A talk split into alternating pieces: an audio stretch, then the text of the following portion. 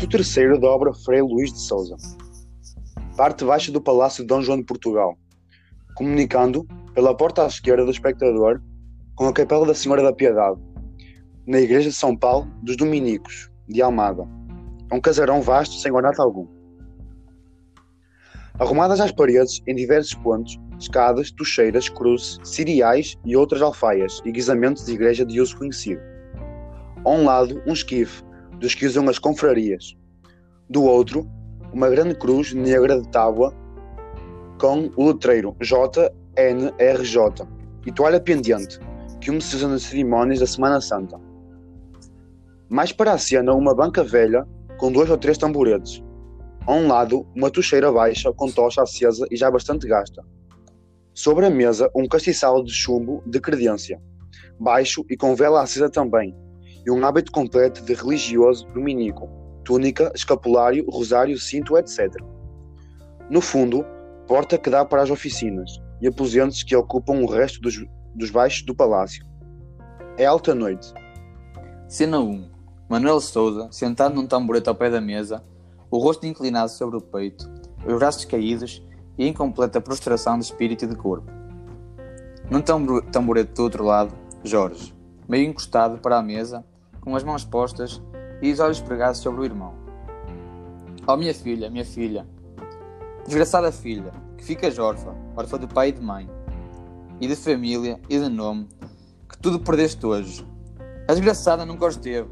Oh, Jorge, que esta lembrança é que me mata, que me desespera. É o castigo terrível do meu erro, se foi erro. Queria-me sei que não foi. E sabe o Deus, Jorge, e castigou-me assim, meu irmão. Paciência, paciência. Os seus juízes são imprescutáveis. Mas eu em que mereci ser feito o homem mais infeliz da terra, posto de alvo à irrição, e ele discursado o vulgo. Manuel Sousa Coutinho, o filho de Lopo de Sousa Coutinho, o filho de nosso pai, Jorge. Tu chamaste o homem mais infeliz da terra. Já te esqueces que ainda está vivo aquele. É verdade. Mas não é. Nem tanto. Passeou mais, passeou mais longamente e bebeu até às fezes o cálice das amarguras humanas. Mas fui eu, eu que lhe preparei e que lhe dei a beber pelas mãos, inocentes mãos. Dessa infeliz que arrastei na minha queda, que lancei nesse abismo de vergonha a quem cobri as faces, as faces puras e que não tinham curado de outro peso, senão as da virtude e do recato. Cobri-lhas de um véu de infâmia, que nem a morte há de levantar, porque lhe fica, perpétuo e para sempre, lançado sobre o túmulo e cobrir-lhe a memória de sombras, de manchas que se não lavam. Fui eu o autor de tudo isto, o autor da minha desgraça e da desonra deles. Sei-o, conheço-o e não sou mais infeliz que nenhum.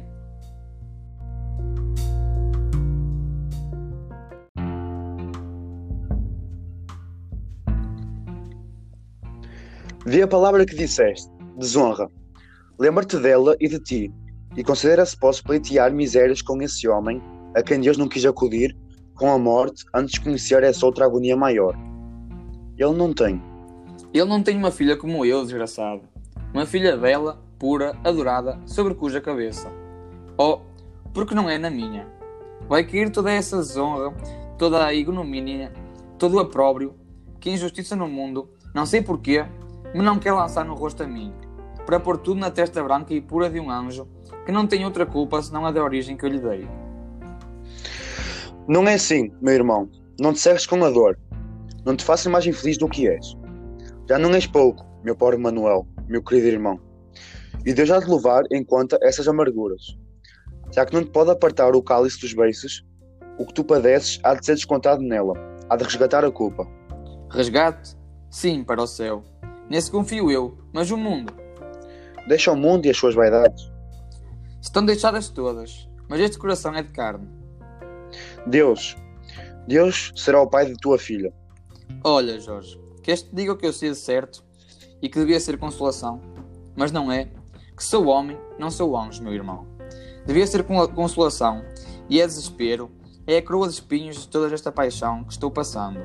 E que a minha filha, Maria, a filha do meu amor, a filha do meu pecado, se Deus quer que seja pecado, não vive, não resiste, não sobrevive a esta afronta. Manuel, O que queres, meu irmão? ela não está tão mal. Já lá estive hoje. Estiveste? Oh, conta-me, conta-me. Eu não tenho, não tive ainda ânimo de, de a ir ver. Haverá duas horas que entrei na sua câmara e estive ao pé do leito. Dormia e mais sossegada da respiração. O acesso de febre que a tomou quando chegámos de Lisboa e que viu a mãe naquele estado parecia declinar. Quebrar-se mais alguma coisa. Doroteia e Telmo, pobre velho, coitado, estava ao pé dela, cada um de seu lado. Disseram-me que não tinham tornado a. a. A lançar sangue? Se ele deitou do coração, não tem mais. Naquele corpo tão franzino, tão delgado, que mais sangue há de haver? Quando ontem a arranquei do pé da mãe e a levava nos braços, não me lançou todas as golfadas aqui no peito. Não tenho aqui, o sangue, o sangue da minha vítima, que é o sangue das minhas veias, que é o sangue da minha alma, é o sangue da minha querida filha. Oh meu Deus, meu Deus, eu queria pedir-te que a levasse já, e não tenho ânimo. Eu devia aceitar por mercê de suas misericórdias que chamasse aquele anjo para junto dos teus antes que o mundo, este mundo infame e sem comiseração, lhe cuspisse na cara a desgraça do seu nascimento. Devia, devia, e não posso, não quero, não sei, não tenho ânimo, ânimo, não tenho coração.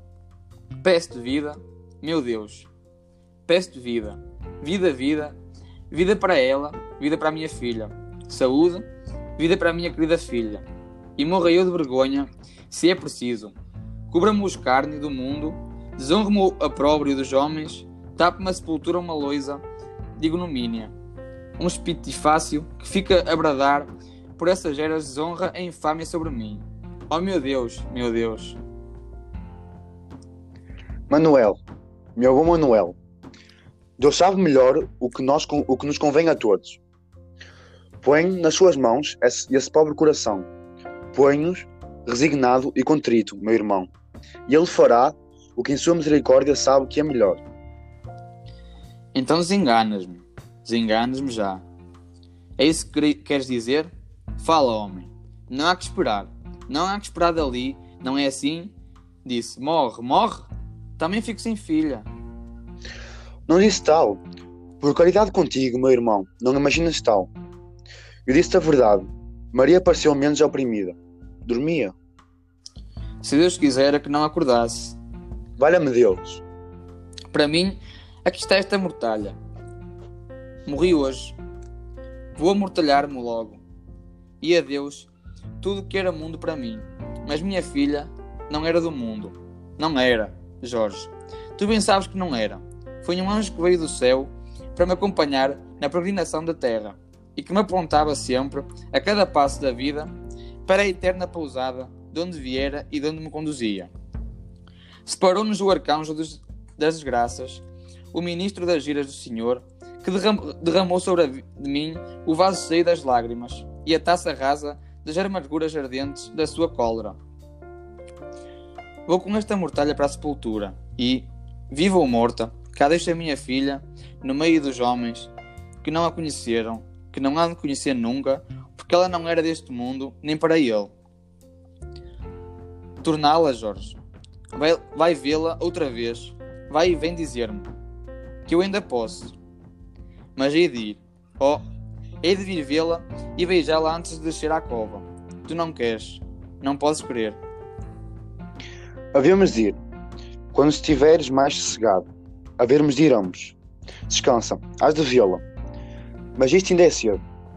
Que horas serão? Quatro, quatro e meia. São cinco horas pelo lavor da manhã que já dá nos vidros da igreja.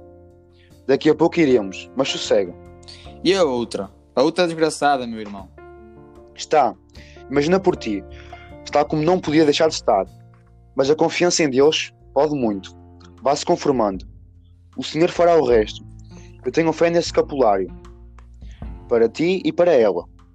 Foi uma resolução digna de vós. Foi uma inspiração divina que os iluminou a ambos. Deixa estar. Ainda pode haver dias felizes para quem soube consagrar a Deus as suas desgraças. E isso está tudo pronto? Eu não sofro nestes hábitos. Eu não aturo, com estes vestidos de vivo, a luz desse dia que venha a nascer. Está tudo concluído. O arcebispo mostrou-se bom e piedoso prelado nesta ocasião. E é um santo homem, é. O arcebispo já expediu todas as licenças e papéis necessários. Coitado, o pobre do velho velou quase toda a noite com o seu vigário, para que não faltasse nada desde do romper do dia. Mandou-se ao, ao provincial e pela sua parte e pela nossa tudo está corrente. Frei João de Portugal, que é prior de Benfica e também vigário do Sacramento, sabes? Chegou, haverá duas horas, noite fechada ainda, e cá está. É que tenho a de lançar o hábito a ti e à dona, a minha irmã. Depois ireis, segundo o vosso desejo, um para Benfica, outro para Sacramento. Tu és bom, irmão, Jorge. Deus te há de pagar. Eu não me atrevo, tenho repugnância. Mas é forçoso perguntar-te por alguém mais. Onde está ele e o que fará? Bem sei, não digas mais. O Romeiro está na minha cela e de lá não há de sair, que foi ajustado entre nós. Senão quando? Quando eu lhe disser. Descansa. Não verá ninguém, nem será visto nenhum daqueles que o não devem ver. Demais o segredo do seu nome verdadeiro está entre mim e ti, além do arcebispo, a quem foi indispensável comunicá-lo para evitar todas as formalidades e delongas que, aliás, havia de haver numa separação desta ordem. Ainda há outra pessoa com quem lhe prometi. Não pude deixar de prometer, porque sem isso não queria ele entrar em acordo algum. Com quem lhe prometi que havia de falar hoje, e antes de mais nada. Quem? Será possível? Pois esse homem quer ter a crueldade de rasgar, febra a febra, os pedaços daquele coração já partido? Não tem entranhas esse homem. Sempre assim foi, duro, desapiedado, como a sua espada. É Dona Madalena que ele quer ver? Não, homem. É o seu aio velho, é Telmo Pais. Como lhe havia de eu recusar? De nenhum modo, fizeste bem. Eu é que sou injusto. Mas o que eu padeço é tanto e tal. Vamos. Eu ainda me não entendo muito bem com esta desgraça. Diz-me, fala-me a verdade. Minha mulher, minha mulher, com que boca pronuncio ainda estas palavras? Dona Madalena, o que sabe? O que lhe disse o Romeiro naquela fatal sala dos retratos. O que já te contei. Sabe que Dom João está vivo, mas não sabe onde. Suponho na Palestina. É onde deve supor pelas palavras que ouviu. Então não conheço, como eu, toda a extensão, toda a indubitável verdade da nossa desgraça. Ainda bem, talvez possa duvidar, consolar-se com alguma esperança de incerteza. Ontem tarde não, mas esta noite começava a raiar-lhe no espírito alguma falsa luz dessa vã, vã esperança. Deus lhe deixe, se é para bem seu. Porque não há de deixar. Não é desgraça bastante?